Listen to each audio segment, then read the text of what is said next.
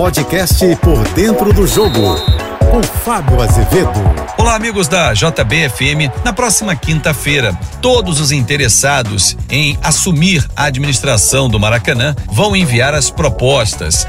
A licitação está em andamento e os interessados enviarão as propostas definitivas. Nesta segunda-feira, o Vasco, junto a 777 Partners, anunciou que está se associando à W Torre. A W Torre é uma empresa conhecida do mercado de administração de estádios, foi quem fez inclusive a reforma do estádio do Palmeiras e outras arenas também. O detalhe é que além da W Torre, o Vasco tem outras empresas ao lado dele, como por exemplo a TD Garden, que administra a parte de gestão de grandes arenas em partidas como o NBA, do Boston Celtics, o Etihad Stadium, do Manchester City, além de estádios como Real Madrid, Roma, do Yankees, da Major League Baseball, enfim, tem parceria essa empresa com a Legends, que administra a parte toda de gestão. Então, Vasco, 777 Partners, ao lado da W Torre,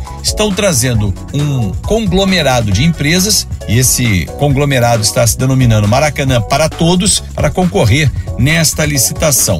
Vale lembrar que vários itens estão colocados dentro do processo do edital de licitação. Flamengo e Fluminense vão concorrer juntos novamente pela administração do estádio e pela proposta vascaína, todos os outros clubes vão pagar exatamente o valor que o Vasco, se administrar o estádio, vai pagar de aluguel.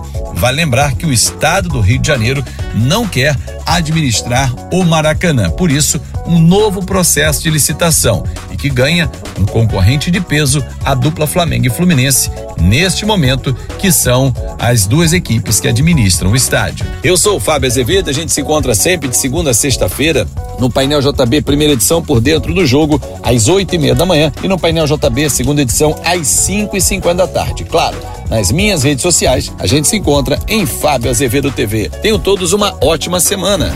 Você ouviu o podcast Por Dentro do Jogo.